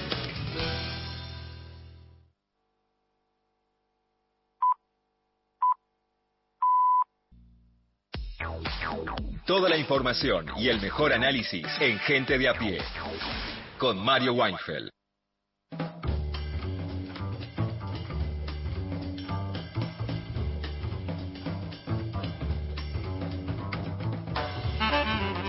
Seguimos acá con Ángel Berlanga en el estudio de Radio Pública con Mariana Enríquez, escuchamos. Sí, estábamos un poco hablando en, en off acerca de esta cuestión de, de- de- de Soriano Gorila y, y Ángel nos decía, bueno, sí, más o menos, ¿cómo era? ¿Cómo crees que después de leer tanto y estar tanto ahí, ahora te- después te voy a preguntar, ¿cuánto, cuánto leíste? Eh, no, es todo un, todo un asunto este, porque, porque en realidad él renegaba de todo. O sea, renegaba del renegó del comunismo, renegó del socialismo, al radicalismo terminó detestándolo también. Más vale que le rec- reconoce sus cosas en cada uno, pero bueno, él es sobre todo antineoliberal, ahí sí que ahí está Claro. muy fuerte, eso sí lo detestaba el neoliberalismo. Eh, pero respecto al peronismo y, y al anti- y el- el- del peronismo oscila. O sea, es un Sí. tipo que rescata cosas de- en, en los cuentos de los años felices, es- esas historias de infancia con el padre, como funcionario público de obras sanitarias, etcétera. eh, rescata la, el crecimiento del país y la obra pública de la mano de Perón, al mismo tiempo que otras, otras cosas cuestiona. Y así es siempre, simpatiza mucho con las corrientes de izquierda del peronismo en los 70, Mm. Eh, obviamente la derecha, con la derecha del triple A, etcétera, no. Después termina detestando, digamos, lo que es Menem y la liquidación del Estado, y etcétera. Se reía mucho, pero con todo eso, acaso porque con Alfonsín había tenido más expectativas, lo pone, rescata más a Menem que Alfonsín, por ejemplo, ¿no? Claro. De modo que yo no diría que es eh, antiperonista, sino que, de acuerdo a lo que tiene enfrente, opina y él opinaba con muchísima, este, con muchísima libertad, este, no, no se afiliaba a ninguna, es alguien de izquierda, pero no se, que no se afiliaba a ninguna corriente política férreamente, este, y, y, de- y después votaba para partidos que tenían nada, un voto ínfimo, por supuesto. ¿En serio? Sí, porque en un momento acá en el 83, este, voto a la izquierda, este, no sé si no, no es amor el candidato en ese momento, y le escribe a la mujer, nuestro partido sacó 40.000 votos. ¿Cuánt- ¿Cuántas entrevistas hiciste? Más o menos, ¿te acordás? Y debo haber hecho unas 80, digamos, la- concretas como entrevista en sí, 80, debo haber hablado con infinidad de personas. En algún momento eh, pensé que había hecho 100 entrevistas, debo haber abordado más cantidad de esas, pero entrevistas en sí hicieron unas 80 personas. Es impresionante. Laburé mucho, pero también porque venía laburando desde antes del libro, Claro. o sea, con las compilaciones, etcétera. Hace mucho, muchos años que junto material de, Claro. de él. eh, y entonces sí hablé, digamos, en un momento vi que tenía como el mapa, de este, para esta época tengo que hablar con, con esta y con este, para esta esta otra, pude armar el mapa, que estaba bastante desordenado por sus propios de- relatos que son desordenados en cuanto a lo cronológico, ¿no? Claro. ¿Y hay, eh, hay material inédito? Porque eso es un tema eh, en general, ¿no? O sea, viste lo que pasó con Bolaño, con el material Sí. inédito, de que depende en las manos que quede el material inédito, todo es... Sí, hay material, el material inédito que aparece proviene de la obra periodística. Mm, Eh, bueno, mejor. Sí, de la, de la narrativa no. de La narrativa no. Es todo de obra periodística, sí que hay mucho este, cosas publicadas, alguna cosa muy perdida. Yo siempre saco mi banderita de que, de que escribí un te- en el diario La Voz, este, eh, que es, es un diario que, que aparece en, la- en los últimos en los últimos tramos del gobierno militar, aparece Sí. en diario La Voz, impronta fuertemente peronista, Sí. aparece un texto, una, una nota a propósito del ascenso de San Lorenzo. Mm. Una nota absolutamente perdida, nadie la registra, etcétera, y él hace toda una figura épica de que renace San Lorenzo y renace el país, ¿no? Esta, Sí, sí, esta sí. cosa. ¿Por qué se va al exilio, Baldo? Creo que confluyen cosas. Mm. Eh, yo creo que se sentía amenazado también, de hecho le llegaron amenazas, Mm. como a tanta gente, claro, en ese momento. Después como que él intentó bajar el precio de si realmente estaba amenazado y yo, yo creo que hizo bien en irse. Mm. en el- bueno, yo soy el biógrafo, digo lo que me parece. No, no, después de, después de analizar, a ella lo habían fichado, por ejemplo, por, por algunas actividades en Tandil, en tiempos de Oganganía, Mm. los servicios de inteligencia bonaerense, él coordinaba un ciclo de cine y ahí ya lo habían fichado, como que era medio inconveniente lo que hacía ahí. Y después, además de sus notas en la opinión, él firmaba en Mengano muchas notas. Mengano fue apretada, por, bueno, cerró al poco de empezar la dictadura. Él, él tenía notas ahí, firmaba unas notas con el seudónimo de Max Ferrarotti, que Mm. son las, las incipientes llamadas de las contratapas de los diálogos, este, de, de las, este, de llamada internacional y todo eso. De modo que había dicho cosas ásperas, este, podía estar en mil agendas, Claro. entonces ese es un componente. Por otro lado, ya, ya venía eh, rumiando esto de tomar distancia, de, de irse, este, de- asumía que no iba a poder aguantar acá y esa es otra otra de las razones. Claro. Este, también- después también en uno de los viajes previos al golpe conoce a Catherine, que va a ser que es su, su compañera, Sí. luego su mujer, y eso también, según Pasquini Durán, que es un amigo muy cercano de él, Sí. este también también incidió. Bueno, claro, Ahora te meto. Habla- ¿Llegaste a hablar con Pasquini, que murió hace varios años? Con Pasquini no, sí con, sí con, sí con Sonia Freites, con su, con su compañera, claro. y con y con Claudia Pasquini, Claro. que Claudia Pasquini era muy este, allegada a él, él cuando eh, hace uno, uno de los intentos de él por vol- volver a insertarse en el periodismo es eh, reflotando crisis Sí. y ahí la lleva a Claudia Pasquini, por ejemplo, para que su primer trabajo en redacción fue ese. entonces tenía mucha relación y Claudia Pasquini además leía sus novelas, digamos, le daba la lectura joven Sí. este, de alguien que venía de letras además. Pasquini, lo que dijiste de él cuando eh, Pasquini era gran amigo de él, fue, habló en el, en el velatorio, y Pasquini en ese momento, no lo olvido, dijo, era un hombre, y lo dijo, para, dijo, era, siempre fue un hombre de izquierda. Dijo, siempre fue de izquierda, siempre se definió de izquierda y siempre se... Paquini en ese, Paquini era por ahí también, se englobaba en ese planteo, pero era interesante, porque dijo un hombre de izquierda, fue de izquierda y lo ubicaba frente a las discusiones de época. No dijo fue un antimenemista, es mucho más que esto, Sí, claro. sí. Sí, era muy joven igual cuando murió Osvaldo. Era- 54 años. son 54 años, o sea, son cuatro años. En cuatro años estoy ahí. Pero, no, en serio. Yo ya pasé, yo ya Pero ya pasé. pasé. Bueno, no, pero es que yo me acuerdo, cuando me, me lo acuerdo, eh, eh, Ova- Osvaldo Soriano era muy famoso cuando yo era adolescente. Claro. Y incluso por el- co- como era físicamente, parecía más grande de, de, de- de- de lo que es, porque se le había caído el pelo pronto, y nada, bueno, tenía como una... Y, mm, pero hay algo de, de, digamos, que a mí siempre me, me- me pareció cuando lo leí en ese momento, decía, es un escritor muy político, pero no es un escritor ni ideologizado ni encuadrado. O sea, es un escritor que podía leer la Argentina y la política de la Argentina. Y me llama la atención muchísimo, a mí, cómo ese tipo de escritores faltan. Esto no me parece ni bueno ni malo. Pero ese tipo de escritor muy popular, quiero decir, ¿no? No es que la mayoría de los escritores argentinos siguen escribiendo de política, pero el escritor muy, muy, muy popular, que además es un escritor claramente político y que, te ponga de, eh, de- de, digamos, de, de protagonistas a dos militantes peronistas, a un pobre este, eh, embajador perdido de una república africana. Todo esto no, no ocurre de vuelta. Creo que también representaba una época donde eso pasaba. El argentino de los 80 y los 90 estaba sumamente politizado en general. Te dicen con Menem no, no es verdad.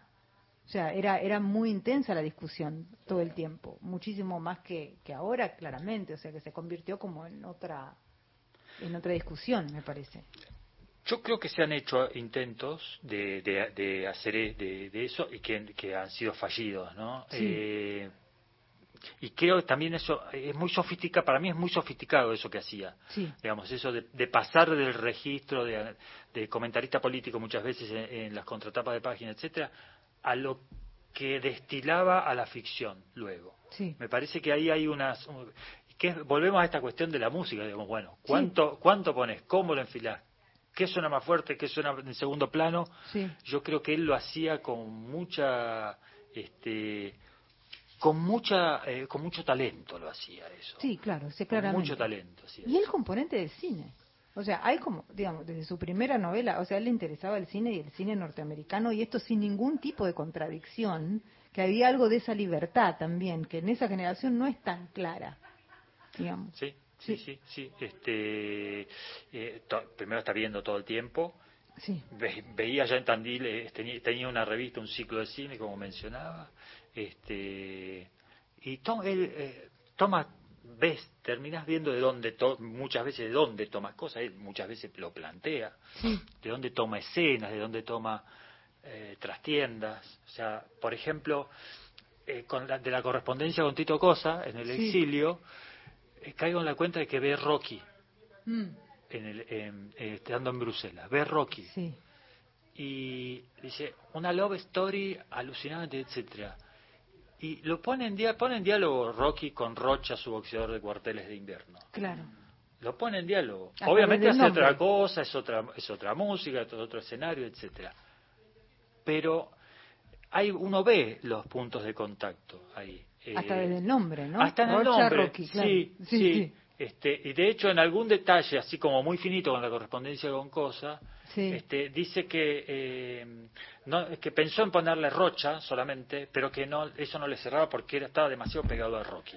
Mm, O sea que hasta ese, pero obviamente no hace el, el cuartel de invierno no es Rocky, no es No, pero no. pero ahí tiene elementos que que toma, utiliza y co- esa, esa novela es preciosa, para mí es, Es preciosa esa novela, sí, es de la, epa, todas son lindas, yo creo. Sí, Pero- sí, sí, Sí. Yo va- revaloricé muchísimo, en su momento no me había gustado nada, este, El Ojo de la Patria.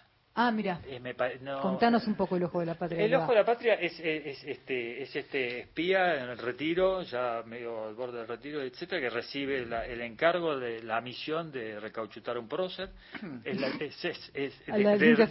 de repatriar un, po- un prócer recauchutado. Cosa muy argentina, por cosa otra parte. absolutamente muy argentina y coincide con que con el momento en el cual se repatrian los restos de Rosas. Claro. Eh, así que ahí hay un punto de contacto. Y entonces este prócer entra, entra en, eh, se toma muy en serio su misión, como su última misión, y etcétera. Y atrás está la fauna de chantas que él siempre presenta. Sí. Este, y él que siempre monta eh, dúos, parejas de, de- de gente que se encuentra por el camino y tras este, una relación de, de pares que no se, pares desparejos que no se traicionan entre sí. Ahí su pareja es este prócer recauchutado, ¿no? Es una especie de momia, anda con el auto por ahí, cada, cada tanto, cada tanto el prócer dice algo, putea, este, esta cosa. Es genial. A ver, un par de mitos de Soriano, a ver, ¿cuán, cuán ciertos son o no? ¿Es verdad que estaba que dormía todo el día? Mm, Totalmente. Totalmente. Sí, sí, sí. Totalmente. totalmente. Y de hecho, eh, yo que tengo gatos también. yo que Claro. tengo gatos también, Sí. los gatos por la noche, este, que anden ahí y mientras vos estás despierto es una cosa. Ahora, por la noche si vos dormís es otra, Sí, ¿no? es Te despiertan sí. todo el tiempo. Bueno, este, eso no era una molestia. Él si dormía toda la noche se, le- se levantaba a las 4 de la tarde. A las y a las 8 leía, le, le escuchaba los noticiarios, le llegaba el diario y pero andaba así a contramano. Y era un momento en el cual él un muy tipo muy concentrado en su obra y en hacer obra, en escribir, en concretar los libros, Sí. muy ah, laburante y muy abrazado a su a su oficio. Amaba Sí. lo que hacía. digamos. Sí, y otro, otro, otro mito, a ver si... ¿él ¿Estaba tan preocupado por la aceptación de la academia de verdad o es más un mito construido por, por la academia o, o no sé? Ahí hay como un... Digamos, para los que no lo sepan es... Soriano era el escritor más famoso, del más leído del país y más querido, que es una cosa muy particular también, porque a veces puede ser muy leído y por ahí no te quieren, tipo Ulebeck. ¿Quién lo quiere Ulebeck? Nadie. Pero lo lee todo el mundo, digamos, o sea, pero no, además lo querían. Y eh, la academia protagonizada en este caso por por, por este Beatriz Arlo, que aparte de ella el protagonismo también le gusta mucho, to- todo el tiempo era tenía como cierto desprecio, ¿no? Y el mito es que él quería que lo acepten finalmente, pero quería que lo acepten a Soriano o quería que acepten este tipo de literatura, que siempre no es lo mismo. Yo creo que son las dos, que en los dos casos son las dos cosas, digamos, ¿no? Sí. Soriano y su literatura, parte de mito y parte, parte de cosa real. Sí. Eh, he hablado con muchas personas sobre eso y el abanico que tengo de respuestas Claro, es muy sí. grande, digamos, es ¿no?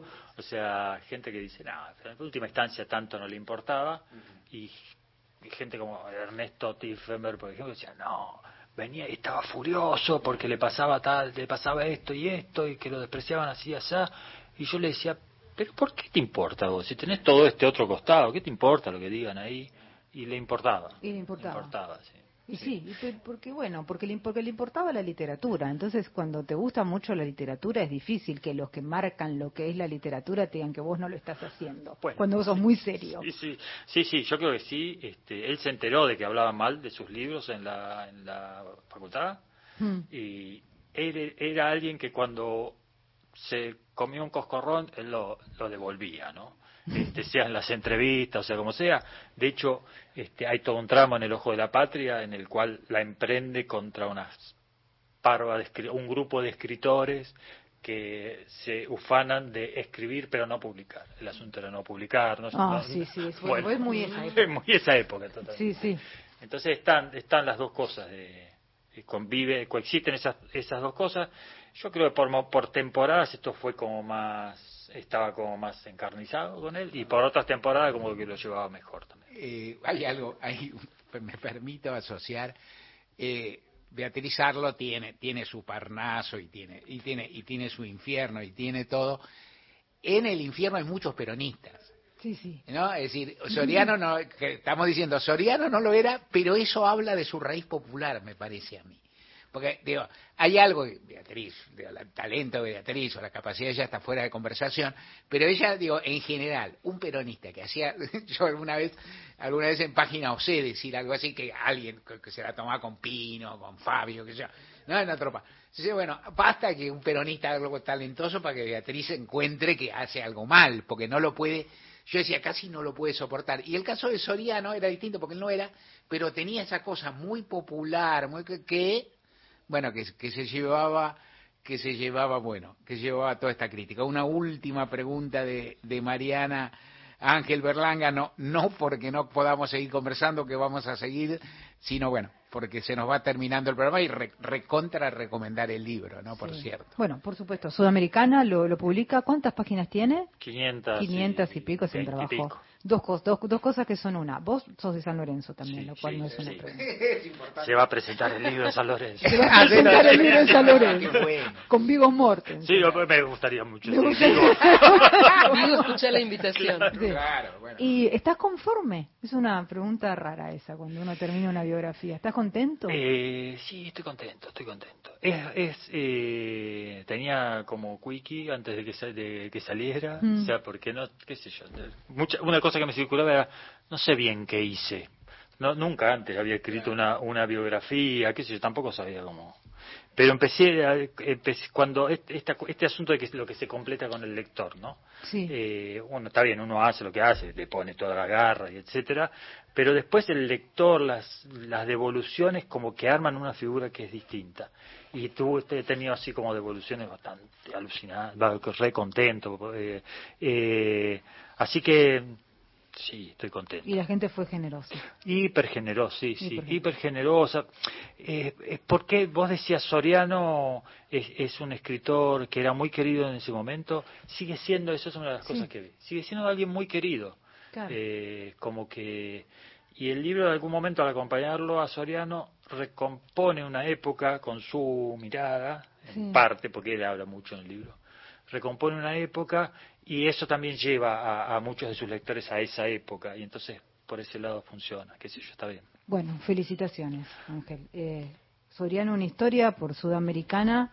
A comprarlo y a releerlo a Osvaldo, además. ¿no? Porque cuando uno lo relee, descubre cosas. Yo hacía mucho que no lo releía y decís, puta, qué bueno, perdón. Eh, es bárbaro, son bárbaros los textos de Soriano. Y pregunto, porque no me acuerdo, vos como yo como yo me tendría que acordar de esto, pues son las cosas que me acuerdo, pero me pierdo. San Lorenzo descendió en el 81. Vos decís, ¿cuándo Sí. volvió? Volvió en el 83. No, 82. 82 nomás, sí, volvió sí. como River. Sí, sí, sí, al, al fin de, era, Al fin. Y coincide entonces- con el fin de la dictadura. Entonces lo que digo, digo bien, Osvaldo estaba en Francia cuando Todavía sí, sí. el artículo ese, o lo vi repetido, lo contó en otro lado, pero yo recuerdo lo que él contaba Ah. que estaba en Francia y no podía escuchar, creo que no podía escuchar, no conseguía escuchar el partido. Sí, eso todo el tiempo iba a Eso molestar. lo dibuja, eso dice lo que No, quiere. pero no era tan fácil que te transmitiera y todo. No, pero ahí tiene así historias Claro. alucinantes respecto de eso, porque una cosa es el descenso y otra cosa, las historias como Claro. más más trajinadas Claro. son las del descenso. Claro, ¿no? doy fe. Sí, sí, claro, claro. Claro, Tenía, este, en algún momento decía que, que había, estaba tan preocupado en los últimos partidos que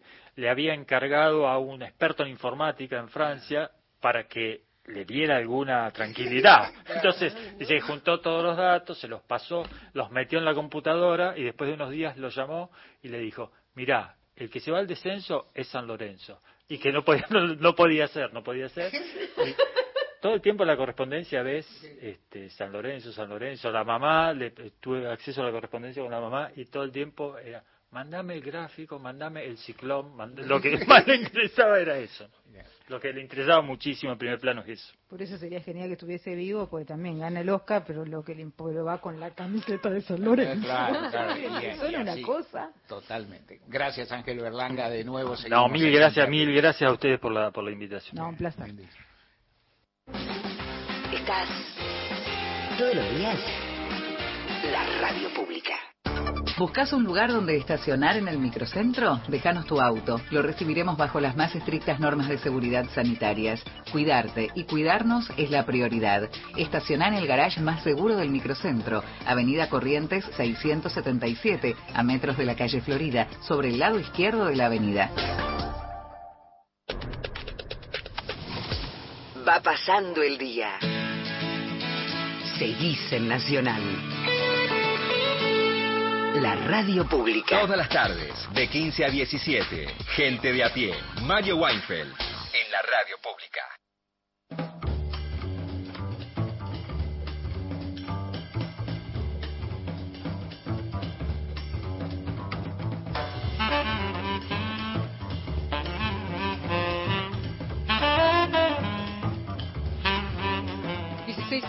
Cinco y aquí Nora del Lago Pueblo una vez más desde Chubut dice Soriano tiene un relato de un partido de San Lorenzo entre las góndolas de un supermercado. un Carrefour parece en Avenida La Plata, una cosa así. Sí, es un, es un cuento que le pasó a Eduardo Galeano para su libro de fútbol y están ahí. Recompone una jugada junto a San Filipo entre las góndolas del supermercado del Carrefour de Avenida La Plata. Avenida Carrefour de Avenida La Plata. Bueno, entrevista. Nosotros empezamos a irnos, no me digas que no te cumplimos, te recontra cumplimos, cállate. Así que mañana tenés que estar con nosotros de 3 a 5 de la tarde. Nos vamos con buena música, Gisela López la presenta. León Gieco, Nito La colina de la vida.